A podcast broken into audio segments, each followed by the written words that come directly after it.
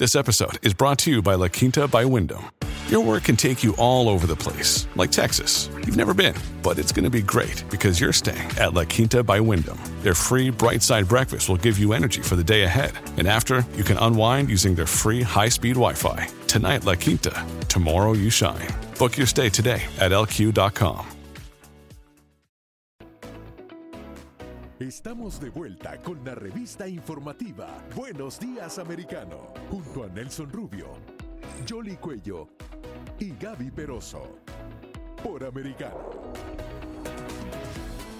Y continuamos con más informaciones aquí en Buenos Días Americano y ahora vamos a hablar eh, de varios puntos de eh, lo que sucede en el mundo, el tema de Irak, el tema de Afganistán, lo que actualmente sucede en esta invasión eh, entre Rusia y Ucrania, pero en particular se cumplió un año de esa retirada de las tropas de Estados Unidos a Afganistán. Las críticas han seguido porque ese liderazgo, ese hermano mayor que era Estados Unidos, perdió completamente su credibilidad. Así es, un 31 de agosto, cuando el régimen talibán toma de nuevo el control de eh, Afganistán después eh, de más de 20 años de presencia estadounidense y quizás lo más difícil, a todos aquellos que le prometieron que los iban a sacar y los iban a ayudar, incluyendo americanos y algunos que todavía están allí y el atraso que eh, significó el regreso del talibán. Vamos con este informe que nos ha preparado René Rosales en este aniversario.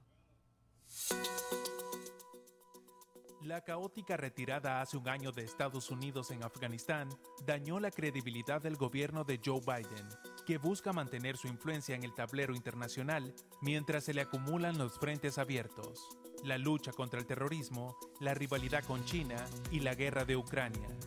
Las imágenes de la apresurada evacuación del personal diplomático y de los afganos que colaboraron con Estados Unidos dieron la vuelta al mundo, al tiempo en que un atentado en el aeropuerto de Kabul mató a 13 soldados estadounidenses y más de 70 civiles.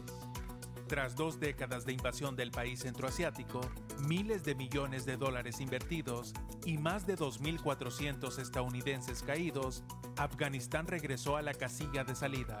Los talibanes volvieron a controlar el país.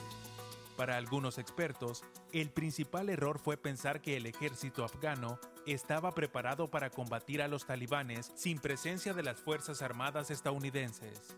El desastre de Afganistán impactó de lleno en la popularidad de Biden, que cayó en picada, pero la Casa Blanca no hizo autocrítica y el mismo Biden defendió en un comunicado que gracias a la salida de Afganistán, Estados Unidos puede combatir el terrorismo sin poner en peligro a miles de tropas sobre el terreno.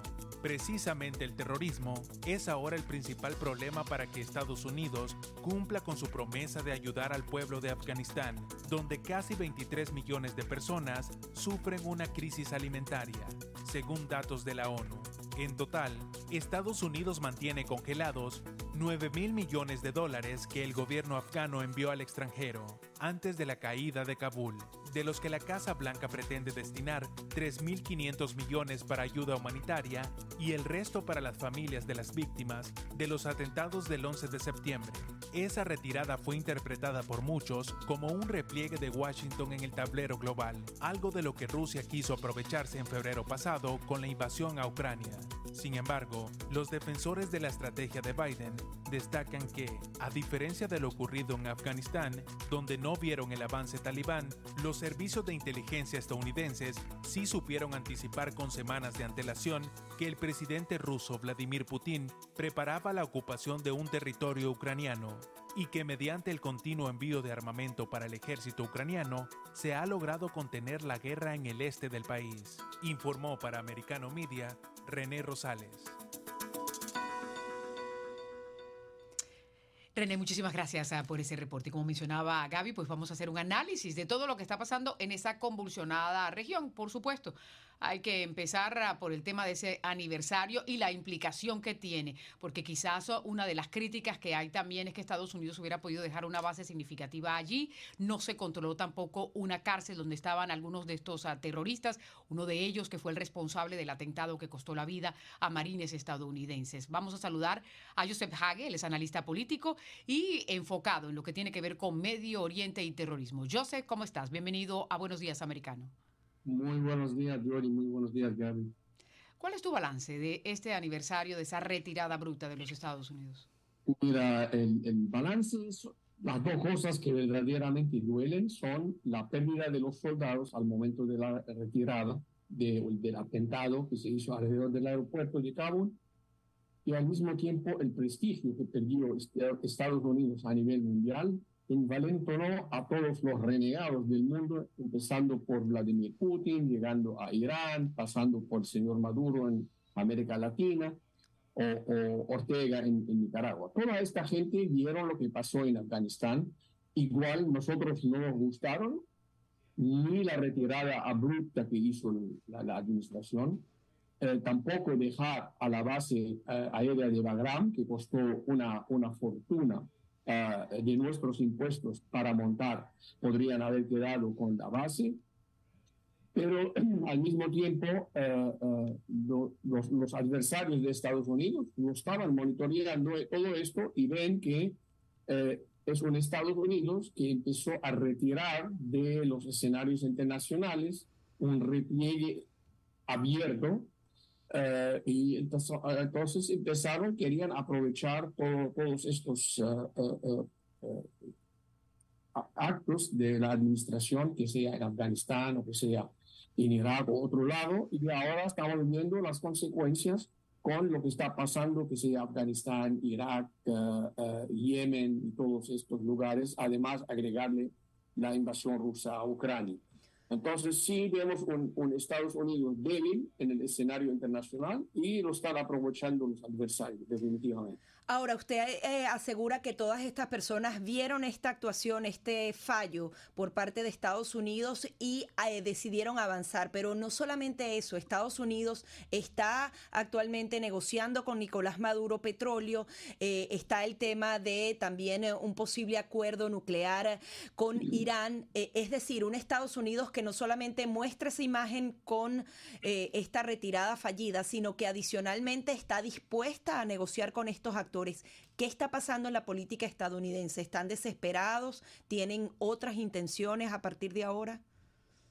Mira, lo que yo veo del comportamiento de la política exterior es cambio, eh, eh, cambio 180 eh, grados de una política se basa a la práctica, se basa al, a la fortaleza de Estados Unidos, se basa a la credibilidad de Estados Unidos a una política de profesores universitarios o de eh, eh, ideólogos que quieren arreglar el mundo, eh, como dice el presidente de México, con besos y abrazos. El hecho de que la administración, desde que llegó al poder, primero, trató de abrir canales de, de negociación con, con Venezuela o con Irán. Con Irán ofreció la suspensión de, uh, de armamento que está usando Arabia Saudita y sus aliados en la guerra contra los hutíes en Yemen, al mismo tiempo sacó a los hutíes de Yemen la administración de la lista de las organizaciones terroristas, aunque se le adjudica, adjudica atentados a civiles y a menores y a escuelas a los hutíes de Yemen. Al mismo tiempo, esto fue una primera parte de retroceso de Estados Unidos en esta región para enfurecer a Arabia Saudita y los aliados, que son verdaderos aliados de nosotros, al mismo tiempo apaciguar a Irán a ver si se sienta en la negociación de paz. Es lo mismo como hizo el presidente de México, está ofreciendo eso, se hablado a los carteles del narcotráfico y la violencia en México disparó a unos niveles que no se ha visto antes. No se puede negociar ni con terroristas, ni con carteles de drogas. Esta la idea de que con diplomacia y negociaciones los funcionarios públicos del Departamento de Estado quieren resolver los conflictos en el mundo, nos van a llevar a un desastre. ¿Quién sabe cuáles serán las consecuencias que podrían pasar? Que sea en Irán la, la, la, la negociación que está viendo ahora, y sea con Venezuela, ahora con sus aliados China, Rusia, Irán, que hacen maniobras militares en el acceso de Rusia al mar Atlántico y al mar Pacífico con las bases de Nicaragua de los dos, eh, eh, de los dos océanos, Todo esto se debe a que Estados Unidos está viendo, o los políticos eh, burócratas están viendo al mundo tan fácil o tan, desde un punto de vista tan pacífico, que verdaderamente creen que con esta política ellos van a avanzar, a asentarse, a hacer la paz mundial. Parece la canción de John Lennon que quieren implementar en la política internacional. Ojalá que sea el mundo así. La teoría no es la práctica, no es lo mismo. Claro, la realidad es ah, totalmente otra, ¿no? Mencionabas a uno de los actores en todo esto y es Irán y lo que nos lleva ahora a tratar de entender qué es lo que está pasando con Irak, que es otro de esos ah, estados fallidos que hay también en esa región. Mira, Irán está jugando con el tiempo. Irán necesita tiempo para desarrollar lo que está buscando, que es un arma atómica.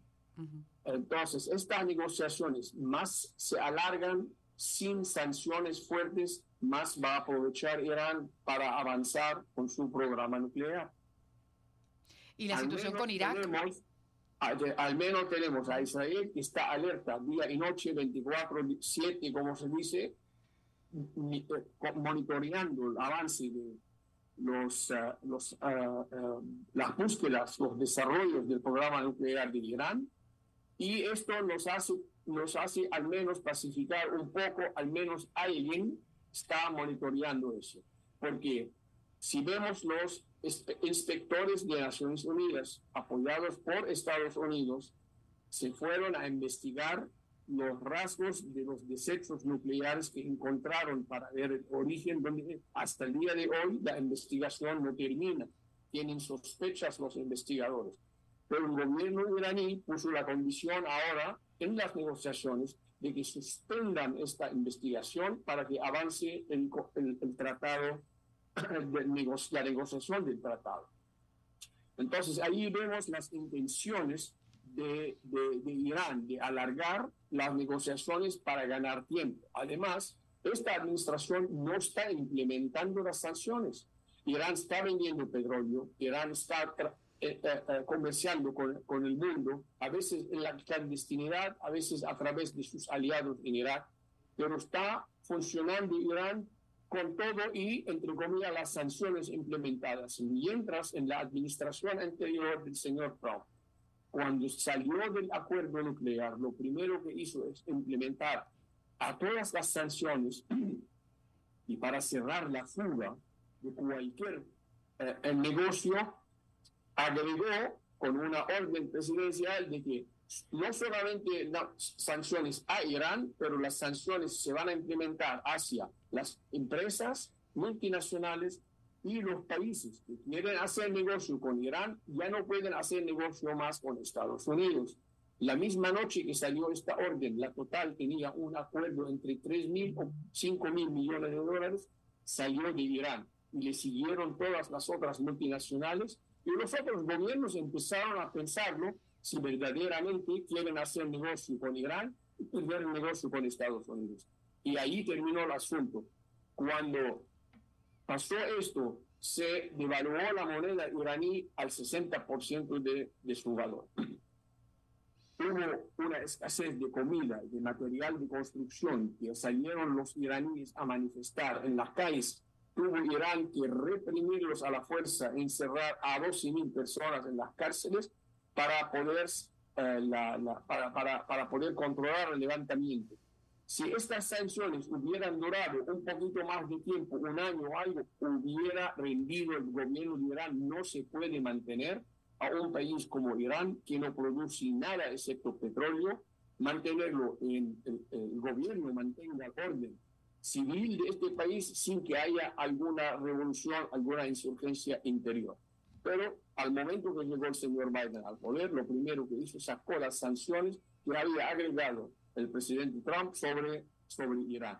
Y allí le dio un, un respiro a Irán para que pueda comercializar con el resto del mundo, además de no, de no eh, eh, imponer las sanciones existentes y implementarla como se debe de implementar. Y ahora Irán está más, eh, más libre de hacer lo que quiere, además de que está poniendo, están ellos pidiendo concesiones de Estados Unidos, no es al revés, que Irán eh, que Estados Unidos le pide concesiones a Irán.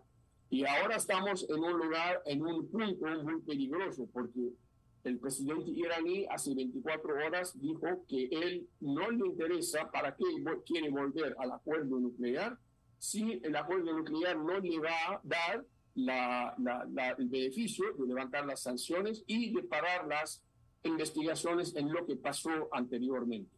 Y hay un punto importante en este, en este acuerdo, el que si Irán quiere volver a este acuerdo, entonces vamos a continuar el acuerdo como se firmó en el 2005 o vamos a agregarle, porque el acuerdo del 2005 dentro de 10 años, lo que es el 2025, le permitía a Irán eh, em, enriquecer uranio a un grado más alto que puede llegar a usar como arma nuclear, como, como, como, como arma, no solamente para la, para la energía eléctrica.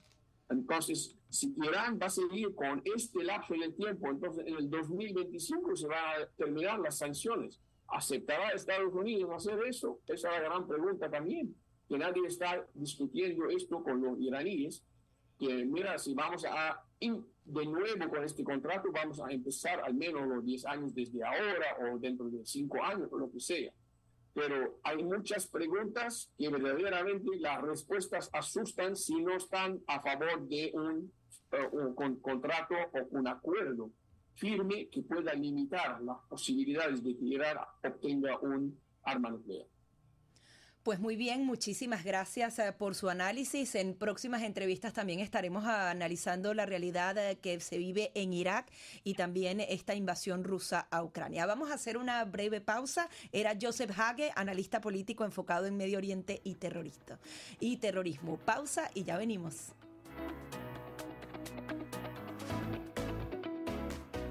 Enseguida regresamos con más, junto a Nelson Rubio, Jolly Cuello y Gaby Peroso por Americano.